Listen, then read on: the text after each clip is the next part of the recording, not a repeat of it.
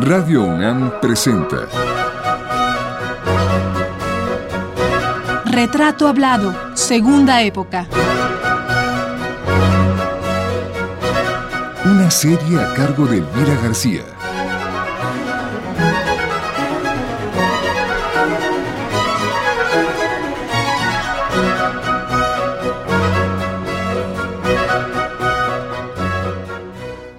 José Luis Ibáñez, tercera parte. En esta tercera parte de la serie dedicada al hombre de teatro que durante más de medio siglo ha sido José Luis Ibáñez, hoy hablaremos de las distintas puestas en escena que el destino le puso en su camino para que él las dirigiera, y también revisaremos algo de lo que ha hecho como maestro de actores. Luego de que en los años 50 hiciera sus pininos con obras que escenificaban alumnos del taller de teatro de la Facultad de Filosofía y Letras, al comenzar la década de los 60, José Luis Ibáñez monta y estrena Variaciones para cinco dedos de Peter Schaffer. Y en los años 1961 y 1962 los pasa dirigiendo Don Juan del Infierno de George Bernard Shaw, pieza que vive varias largas temporadas. A la par, Ibáñez imparte cursos de actuación y de lectura de poesía. También dirige y lleva a cabo una serie dominical de lecturas. Entre los libros elegidos por él están Zamora bajo los astros de Tomás Segovia, La hija de Rapacini de Octavio Paz, Asesinato en la Catedral de T.S. Eliot, este último, uno de los poetas más entrañables para Ibáñez y cuyas obras lo han acompañado buena parte de la vida. Esa década, la de los 60, sería el ensayo general de la multiactividad que mostraría José Luis Ibáñez durante las siguientes tres décadas, con especial énfasis en la de los años 80, que fue una de las más productivas y exitosas de su carrera. Pero dejemos este recuento y vayamos a conversar con el maestro Ibáñez, quien hace su propio recuento y suma algunos de sus pendientes una ambición que sí tengo, que espero que sí la pueda cumplir pronto, porque le he venido, es una cuenta pendiente de toda mi vida, que a mis 75 años me voy a recibir como licenciado, porque soy tan sinvergüenza que nunca me he graduado. O sea, soy un verdadero impostor, porque yo tengo 50 años de, de dar clases y no tengo grado. Sí, tú ves como, aparece como pasante. Soy pasante. Sí. Y debo mi tesis en todos los sentidos. La estoy, a punto de terminarla. ¿Sobre qué es? Sobre el divino Narciso de Sor Juana. Y si llego a ser licenciado este año, esa sí se cumpliría como una de mis ambiciones, que ya es una mala costumbre de mi vida, el haber vivido hasta acá sin recibirme. Y bueno, pues será como una curiosidad zoológica, ¿no? De un chango que llegó ya tan avanzado y se va a recibir. pero que, pero no me, e, eso sí no me quiero morir sin, sin, sin lograrlo, sin, no, sin, cumplirlo, porque ya es bastante que la universidad me haya permitido vivir hasta la fecha ahí y llegar aquí a sus micrófonos con esta desvergüenza. Bueno, y le gustaría que habláramos de cómo está el teatro hoy en la universidad. En primer lugar, yo no voy al teatro hace mucho. Ah, no. no podría hablar de lo que no he visto. Yo no voy, todo, todos, yo no voy, simple y sencillamente no voy. ¿Cuándo dejó de ir al teatro? Pues fácilmente, aquí en México, lo que va de este siglo, seguro. Y conforme fue avanzando el siglo XX, cada vez fui yendo menos al teatro porque cada vez trabajaba yo más todos los días. Entonces, por lo menos, este, y cuando he visto el eh, teatro conscientemente en este siglo ha sido en el extranjero. Pero no se crea que con tantas ganas. Eso sí, ganas de ir al teatro las he perdido. Ganas de seguir haciendo teatro como me es posible y me es dado, eso sí, han aumentado, curiosamente. Pero yo no, respeto mucho el trabajo de los demás, pero no, mire, la Ciudad de México me hace imposible moverme. ¿Es por eso que no va al teatro? No, no, no, no, no me voy a apoyar en eso. No, es una de las cosas por las cuales fui eh, llegando a darme cuenta que además de la dificultad de llegar a los teatros, yo estaba perdiendo las ganas de ir al teatro. Y a mí no me gusta llegar al teatro sin ganas, porque me consta con cuántas ganas sale cada actor a hacer su función. Entonces me sentiría muy mal. Entonces prefiero, eh, ese es un lado bueno de mi, que le puedo decir de mi desgano de ir al teatro. Pero ya se me hizo una característica.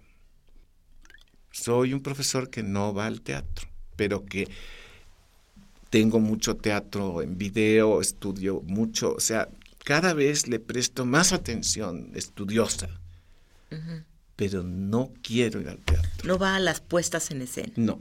Pero o sí sea que no le puedo al hablar. teatro. ¿Perdón? Está cercano al teatro en el sentido de lo, que lee textos teatrales, Ah, eso sí. dramáticos, este va Y mientras más antiguos, etcétera. con más ganas. Yo tengo esa tendencia. Sí.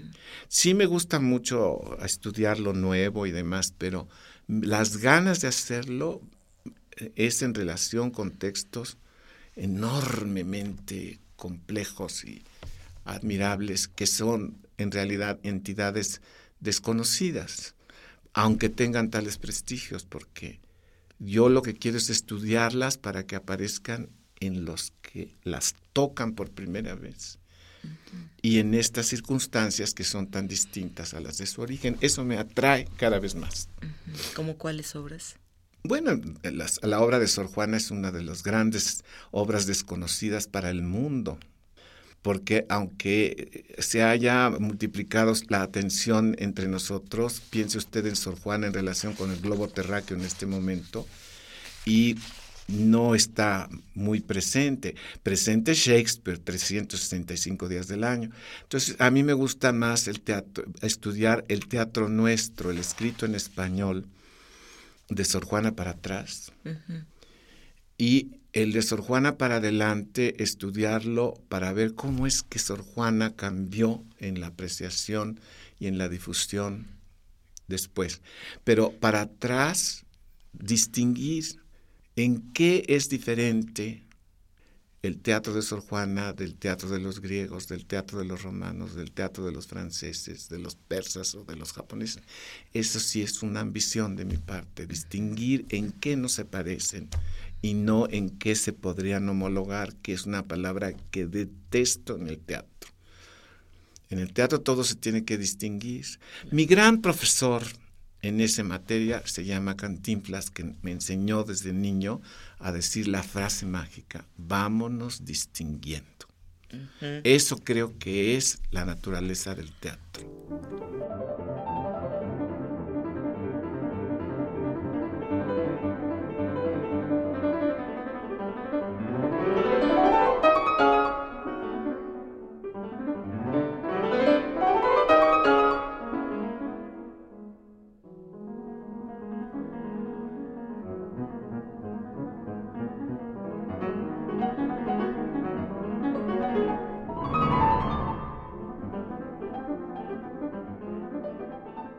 En los años 60, el maestro Ibáñez exploró también otra faceta del teatro.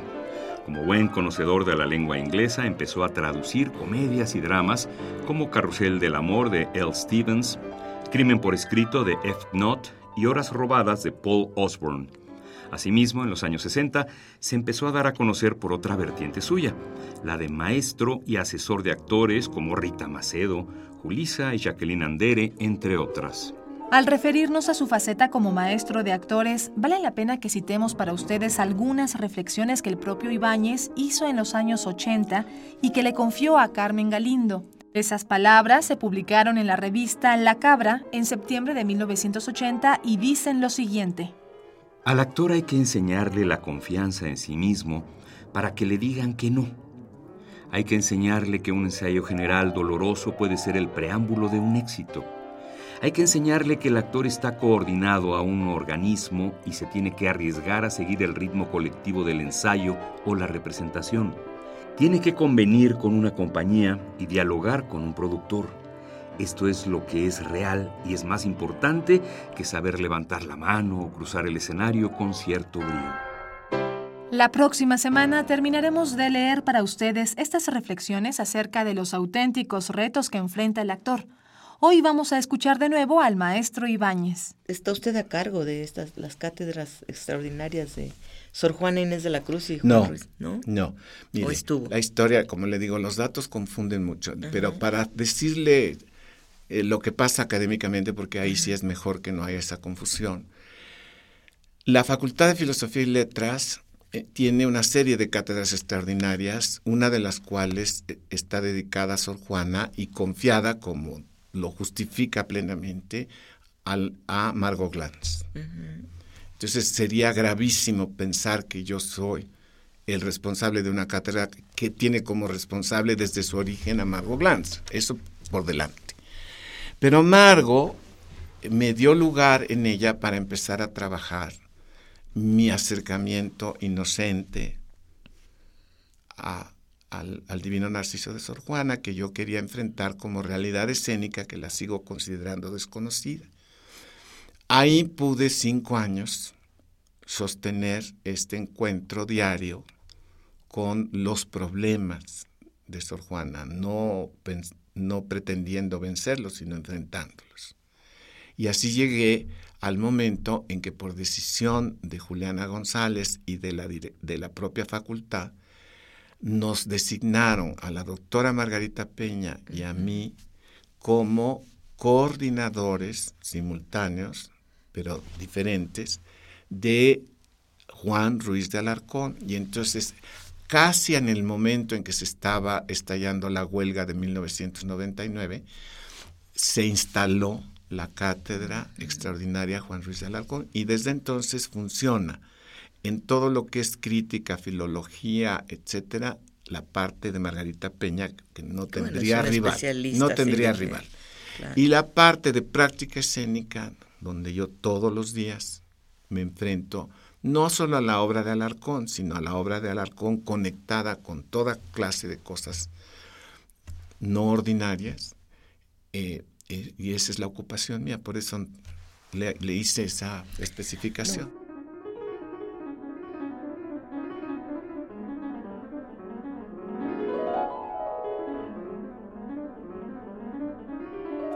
El maestro Ibáñez ha emprendido todas las tareas que las necesidades del teatro le han puesto enfrente. Y como ya dijimos, casi en todas ha cosechado éxitos. Desde los años 60, los de sus inicios como director, fue reconocido por diversas agrupaciones de críticos teatrales que en 1965 lo nombraron el mejor director del año. Esta distinción se la otorgarían dos veces más a lo largo de su carrera, la segunda en 1973 y la tercera en 1989. Ya para los tiempos en que recibió la tercera, el maestro Ibáñez había recorrido los más diversos géneros del teatro, porque reconociéndose promiscuo, nuestro invitado acepta también que uno de los momentos que más disfrutó y en los que más aprendió como director y como ser humano fue cuando dirigió comedia musical. ¿Qué querría que habláramos en este momento que, que está usted no viendo teatro, sí leyendo mucho, este, donde dice que pues que la vida ha sido como una serie de, una sucesión de, de hechos que más bien le, han aparecido a usted, no tanto que usted los haya buscado, ¿no? Creo que este mucho de mi vida se explicaría así. Afortunadamente estaba yo ahí dispuesto para que estas energías me tocaran y afortunadamente tuve los respaldos de las personas que sí sabían lo que estaban haciendo, incluso en el momento de buscarme a mí como colaborador. Entonces, eh, esa, esa buena fortuna es innegable en mi caso. ¿Y hoy está usted más, hoy más viendo o más interesado en, en la, en, la, academia que en el teatro? O, no, mire, en ese sentido sí le puedo decir que yo sí me he reconocido siempre como gente promiscua. Nunca he estado en un solo campo. Siempre he estado movido a lo que las circunstancias me ofrecen y he querido tocar todo lo que se me ofrece. Como los niños. Y yo digo que esa es una virtud, ¿no? Pues no sé, pero eh, sí es un rasgo de mi carácter porque nunca me he negado el chance de, de entrar a un campo que yo mismo no conozco, para poner a prueba si, si sirvo o no sirvo. Por ejemplo, la comedia musical. Sí, y fíjese, ahí es uno de los casos más claros en donde he tenido la suerte de los respaldos. Mire, la obra que me tocó hacer musicalmente por primera vez, sin ser yo ni cantante, ni bailarín, ni nada, ni músico, se llamó Bueno, es la obra más grande en cuanto a estructura de producción que podía habérsele presentado a cualquiera. Y esa fue mi primera experiencia. Y cuando yo me di cuenta, material, no intelectualmente, de qué era la responsabilidad que yo tenía, bueno, ha sido uno de los momentos más estremecedores que yo le puedo contar, cuando me di cuenta del tamaño de, de, la magnitud de la coordinación en la cual yo tenía la responsabilidad de conducir. ¿No se quiso echar a correr? Bueno, eso me pasa, es lo que me pasa a mí en el teatro. De todos lados quiero salir corriendo. En cambio, de la ocupación, de todos los teatros me quiero salir, ¿eh? No me salgo porque soy respetuoso y cuando me salgo lo advierto, me voy a ir. Esa fue una manera de que empecé, a dejar de ir al teatro, que no podía llegar más que a un acto y luego otro día ver el segundo y me parecía una chocantería de mi parte. Entonces, prefiero, mejor, es más fácil decir no voy, ¿verdad? pero eh, eh, como espectador puede ser que sí, pero como colaborador, ahí sí no, que me echen, pero no me dan ganas de salir corriendo.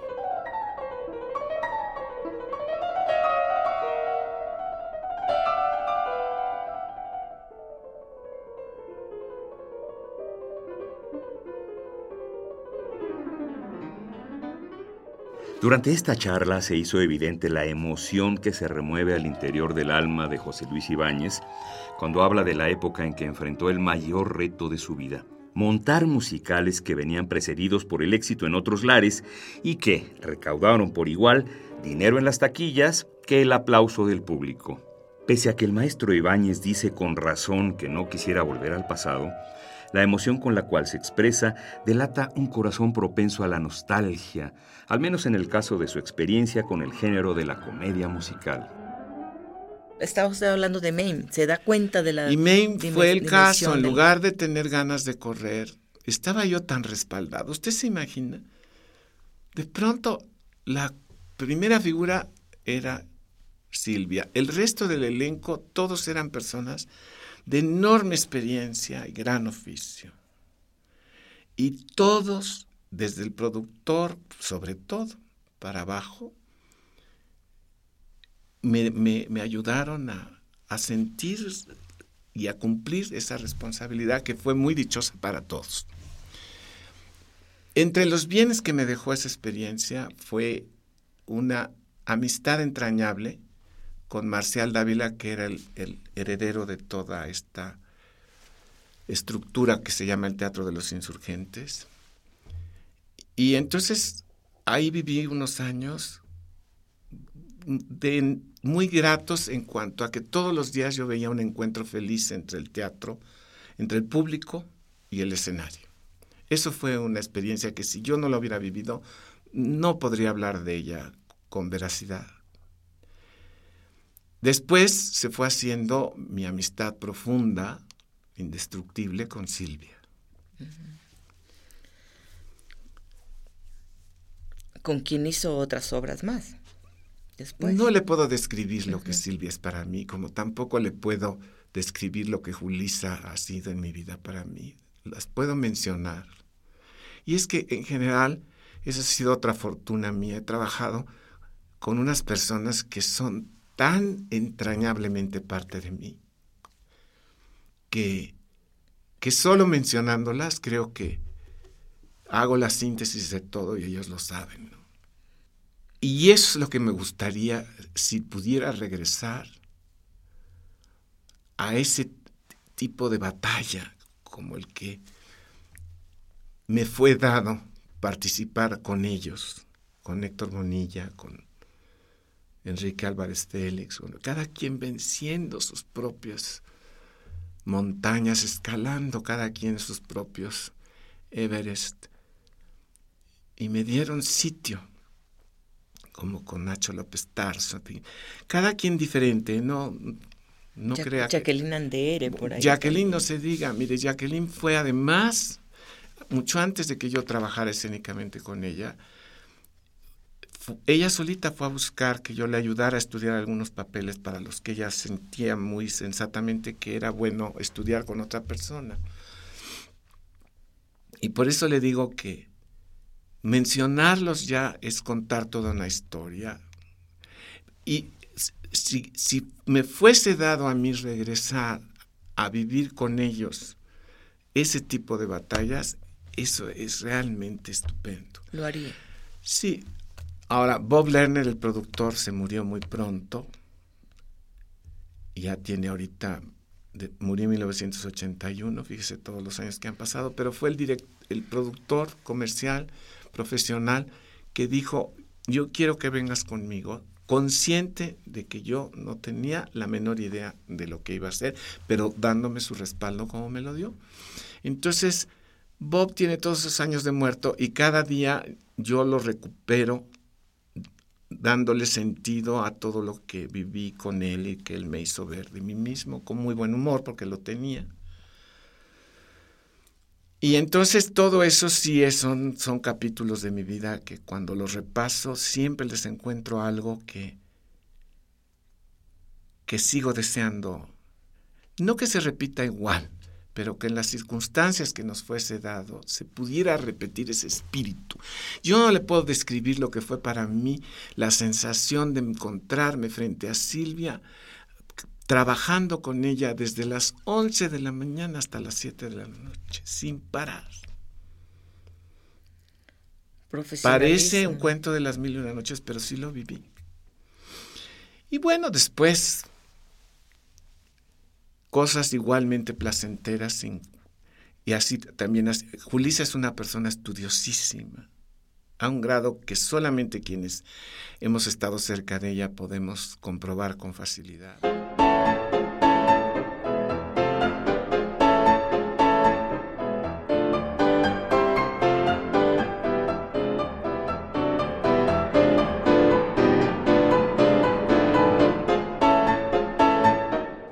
A pesar de que desde hace algunos años el maestro Ibáñez no acude a ver teatro y que desde el 2001 no dirige obra alguna, su trabajo teatral ha dejado huella y es recordado hoy y reconocido por la comunidad artística e intelectual de México.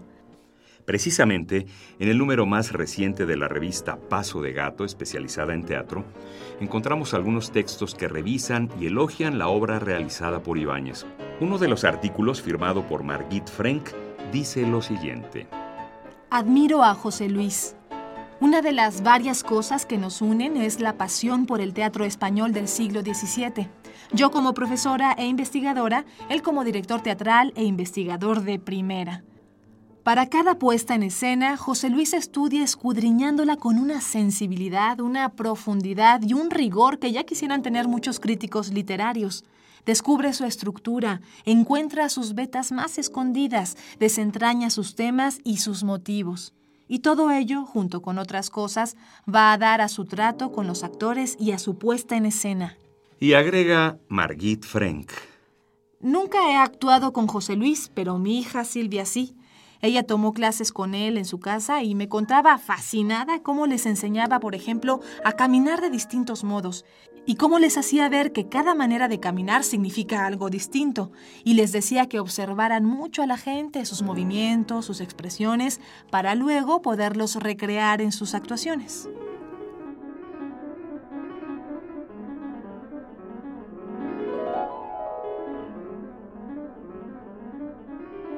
Bien amigos, hasta aquí un fragmento del texto de Margit Frank. Y hasta aquí también nuestro recuento de la vida y la obra de José Luis Ibáñez, mismo que concluiremos la próxima semana. Esta fue la tercera parte de la serie dedicada al maestro y director de teatro José Luis Ibáñez. Los invitamos a escuchar la cuarta y última el próximo lunes, en punto de las 6 de la tarde. Hasta entonces.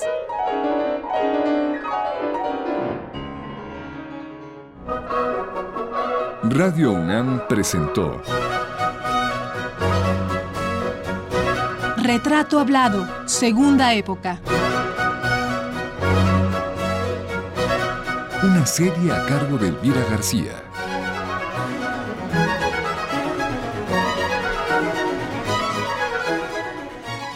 Grabación Miguel Ángel Ferrini.